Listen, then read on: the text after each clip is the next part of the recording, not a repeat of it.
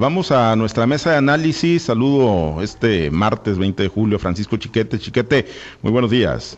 Muy buenos días, Pablo César. Buenos días, Altagracia, y a quienes hacen el favor de escuchar. Gracias, Altagracia González. Te saludo. Muy buenos días. Pablo, buenos días, Francisco. Buenos días a todos nuestros radioescuchas. Gracias, eh, Altagracia González. Eh, Jorge Luis Telles, bueno, sigue ausente, así va a estar algunos días.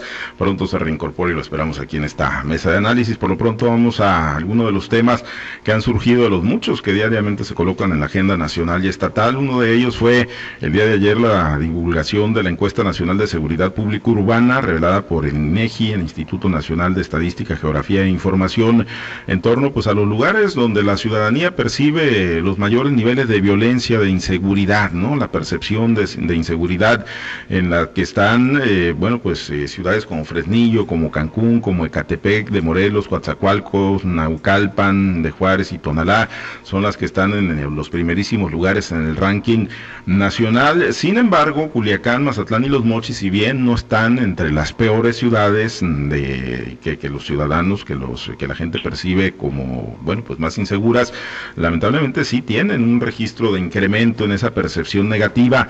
El caso de Mazatlán es uno de ellos. De marzo del 2021 a junio del 2021 de este mismo año pasó del 45.1% al 54.9%. En el mismo periodo subió también los Mochis en la percepción y también subió el municipio de Culiacán. No están entre las peores, pero sí están con un incremento. Y bueno, en términos generales hay muchísimas zonas del país, chiquete, donde la gente, pues digo, por más que se hable de que se está tratando de pacificar el país, por más que se hable de que hay operativos, reforzamientos, inversiones en la Guardia Nacional y todo lo que diariamente habla el presidente López Obrador, la realidad es que la percepción de inseguridad sigue estando presente entre los mexicanos y los sinaloenses, pues no es la excepción, en ciudades como Culiacán, Los Mochis y Mazatlán, chiquete. Mira, Pablo César, dicen los mercadólogos que percepción es realidad. Y si la gente se siente insegura, pues es porque así vive. En el caso de Sinaloa hemos tenido avances muy importantes. No se han dado casos no tan graves como en otras ciudades, en otros lugares, en otras regiones del país.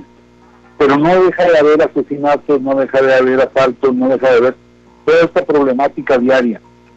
Y que pues por desgracia sigue presente en nuestras cabezas. Mira, acabamos de pasar la experiencia de las elecciones, que en lugar de ser una fiesta cívica, fueron un problema de seguridad pública. Y entonces todos esos son elementos que van quedando grabados. Y si esto le sumamos la escalada diaria en diversas zonas del país, por ejemplo Michoacán, por ejemplo Guanajuato, por ejemplo Morelos, eh, que incluso Sonora, donde ocurren enfrentamientos muy graves, Chiapas, enfrentamientos muy graves, en los que se advierte cómo la, la, la delincuencia organizada supera en, en, acciones en efectividad a las Fuerzas Armadas y a las Fuerzas Públicas, pues la gente termina tomándose eso como un problema propio, que al fin de cuentas lo es, porque bueno, ¿cuántos sinaloenses no tienen necesidad de ir a, por razones diversas, vacaciones, negocios, estudios, a Guadalajara? Y lo primero que te recomiendan es no te lleves un carro con placas de Sinaloa. Y lo mismo en Michoacán. Y ahora también lo mismo en Zacatecas. Entonces la gente termina sufriendo todos esos picos de violencia que se dan en aquellos estados aparentemente lejanos, pero con los que estamos muy relacionados. Entonces, pues eso de parte de todo eso, desgraciadamente por mucho que se ha avanzado, pues no, no alcanzamos a, ofrecer una expectativa de, abatimiento de la inseguridad. Y esto, pues es tan grave, tan serio que el propio presidente ya está viendo hacia su salida cuando apenas está a la mitad del periodo del gobierno. El presidente ya está hablando del, del riesgo de no pasar a la historia porque no pudieron controlar la inseguridad. Y, y, el otro elemento es que, bueno, se creó la Guardia Nacional a la que día. Se generó un instrumento muy importante para enfrentar a, la, a, las fuerzas del desorden y sin embargo no se utiliza. El, clamor en todas partes, tanto en los lugares donde hay unos picos elevados de violencia, como en las ciudades de, de Sinaloa, es que la Guardia Nacional no hace nada. Está ahí, pero no toma iniciativa, no buscan, no generan resultados. Y entonces esto pues ayuda a agravar el problema o el sentimiento de inseguridad que están viviendo.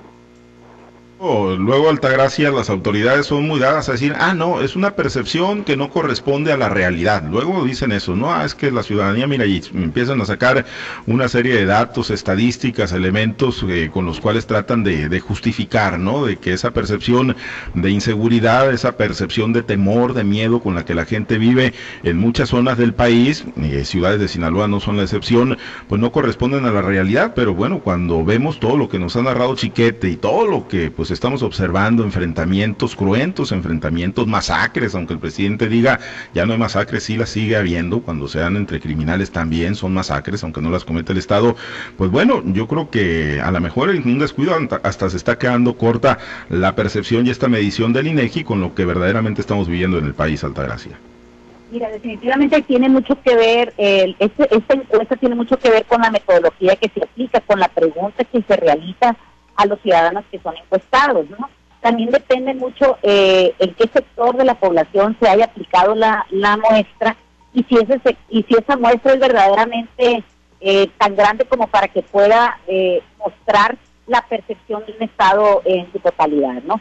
Ahora, la pregunta que se hace, si esa pregunta que se hace va relacionada con delitos del foro común, definitivamente va a tener esa percepción quizá que es la que está mostrando ahorita el resultado, porque si hablamos de Sinaloa como un estado seguro, porque no se no se este, están cometiendo delitos como el robo a casa habitación o el asalto a mano armada o el asalto en el transporte público, eh, eh, tendría que, arrojar definitivamente ese tipo de, delitos, o sea, ese tipo de, niveles o resultados.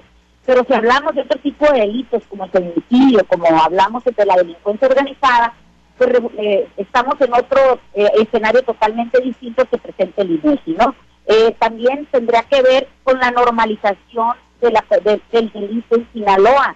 Nosotros mientras salgamos a la calle en nuestro auto, nuestra, al caminar por una banqueta, al estar en un parque público, en un en un establecimiento mercantil y a poderlo hacer con regularidad y normalidad, pues decimos es un estado seguro para vivir, ¿no? Pero cuántas veces hemos sido también nosotros espectadores de, lo que tú mencionabas ahorita, el enfrentamiento entre bandas, incluso hemos visto cómo en Culiacán ya se están viendo, en esta semana se han estado viendo eh, carros calcinados y a todo el mundo le parece normal. Entonces una cosa es la percepción que se intenta mostrar por parte de un instituto eh, del Estado y otra cosa es lo que realmente sucede. Una cosa es la en la aplicación de, la, de, la, de las leyes y reglamentos y otra cosa es la ilusión eh, eh, que, vivimos eh, por parte del mismo gobierno. Una ilusión donde se dice, bueno, el Estado está tranquilo, pero en realidad no lo está. Todavía está latente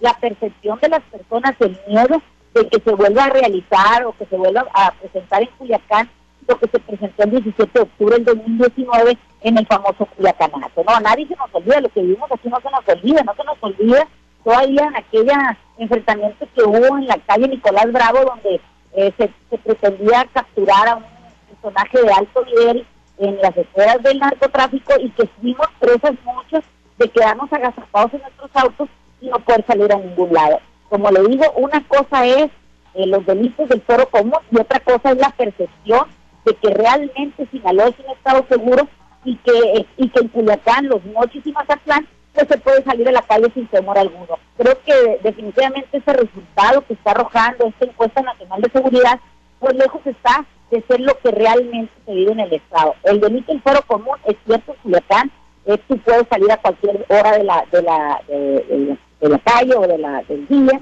a la calle y no vas a ser no vas a ser presa de que te vayan a querer asaltar.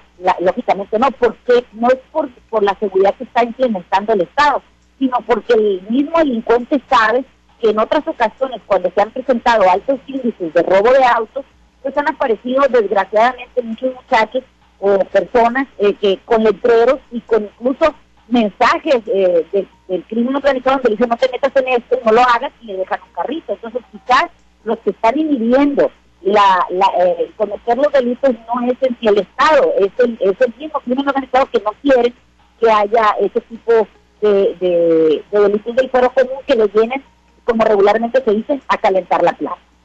Sí, el, tema es que, bueno, pues en cualquier momento, como se dice, se desatan los demonios y, bueno, pues puede quedar alguien en medio del fuego cruzado, como ocurrió precisamente hace dos años ahí en la capital Culiacán, ¿no? Con el famoso Jueves Negro, el Culiacanazo. E, esa es la situación, ¿no? Que esos grupos que si bien muchas veces se autogobiernan o se autorregulan para bajar o subir los eh, niveles delictivos, pues digo, en cualquier momento actúan con toda impunidad y rompen el orden, como lamentablemente lo hemos estado viendo en muchos puntos del país. Bueno, el tema de la inseguridad, y ahí está la encuesta de percepción, no está entre las peores ciudades, las de Sinaloa, pero sí están con un incremento considerable en los niveles de percepción de inseguridad. Y el otro tema, Chiquete, bueno, pues a lo largo de tu carrera seguramente te, ha tocado observar, ¿no? diferentes niveles de espionaje, no sé si padecerlo o vivirlo, Chiquete, pero bueno, es difícil encontrar ahorita un gobernante que se resista, ¿no? al uso de estas técnicas, muchos dicen de seguimiento político nada más, pero pues en realidad son de espionaje y al nivel de lo que se ha revelado en esta investigación del proyecto Pegasus, de lo que ocurrió en el sexenio de Peña Nieto y a nivel pero pues México con más de 15 mil teléfonos intervenidos con este software israelí, pues a ese nivel, chiquete, pues yo creo que, pocas veces visto en, en algún sexenio o en algún periodo. Claro, la tecnología va evolucionando, pero un nivel de intromisión de esa magnitud, chiquete, pues ahí está eh, siendo expuesto y revelado por esta investigación que se ha dado a conocer. Sí, la verdad es que el espionaje eh, telefónico, el espionaje industrial de parte del gobierno ha sido permanente. A mí sí me ha tocado escucharme eh, en el teléfono los, últimos pedazos de alguna conversación que ya había terminado o escuchar a compañeros míos que habían hablado delante de mí que ya dejaron. En fin, cuando los teléfonos eran manejados manualmente, como las operadoras de Telmex eran cooptadas por políticos para escuchar lo que hablaba fulano, sutano, que parecían cosas inocentes, parecían cosas este, que no, no dañaban mucho, pero bueno, era el principio de lo que ahora está pasando, este control terrible, absoluto de todo lo que dicen los que son opositores, activistas. Y esto, pues eh, desgraciadamente, siempre ha sido considerado por los gobiernos como un mal necesario. Todos los que han pasado por el gobierno han condenado las prácticas anteriores, pero luego a la hora de la hora, con el pretexto de que necesitan tener información para garantizar la seguridad del Estado, la seguridad nacional, pues ahí están eh, aplicando ahora los programas estos espectaculares de tecnologías que, que parecen de una película. Pero ahí es muy obvio que se trata de persecuciones políticas, porque eso de Pegasus no ha sacado a la luz ni un solo nombre de un presunto narcotraficante, de un jefe de cárcel, de una persona de esa naturaleza. No ha habido persecución a, los delincuentes. Es como en todo, eh, se persigue a los que son enemigos o potenciales enemigos del régimen. El presidente López Obrador eh, ya dijo que ahora no se espía a los periodistas, pero la verdad es que acaba de pasar una polémica en la que se descubrió que no a través de Pegasus, pero que sí ha habido seguimiento a las conversaciones privadas de los periodistas, sobre todo los incómodos. ¿Qué es lo que ha pasado ahora? Bueno, el presidente mandó desaparecer el CISEN, que era un organismo de muy mala fama, precisamente porque se dedicaba a eso, pero creó el Centro Nacional de Información y es un equivalente. No sé yo hasta dónde puede estar llegando a, las eh, conversaciones personales, pero es imposible determinar que en esta llamada el personaje espiado ahora va a hablar de lo personal y en esta otra ahora va a echar una grilla contra el gobierno. Entonces, pues estamos en lo mismo, desgraciadamente el, el gobierno, sea quien sea, esté quien esté, aunque haya sido con Peña Nieto el punto más culminante de este tipo de conductas, el gobierno se equivoca y vuelve a tomar como propio, como personal, todo lo que hacen los activistas. Bueno, acabamos de ver cómo en, Sonora mataron a una señora que andaba buscando a su marido, que era activista y que había sido amenazada y que desgraciadamente nadie la protegió y todavía se amenazó a los siguientes de, su grupo y nadie los ha protegido. Y entonces, ¿para qué sirven todos estos eh, organismos de formación. No son para, para proteger a la sociedad, son para proteger a los políticos que están en turno en el gobierno. Y bueno, eh, Altagracia, ¿cuál, es el límite entonces? ¿Cuál es la, raya, la frontera, ¿no? Que no se debe cruzar entre, bueno, pues el trabajo, sí, de seguimiento político que quizás se tenga que hacer para que el gobierno recabe información y ya una franca actitud eh, o práctica del espionaje como tal. No existe porque el límite lo va a poner el actor político que en ese momento, esté ejerciendo el poder. Definitivamente que el tener una información de los contrarios pues se da un, se posiciona de, de, una manera diferente. Tú puedes, teniendo esa información, pues manipularla o usarla según te convenga, ¿no?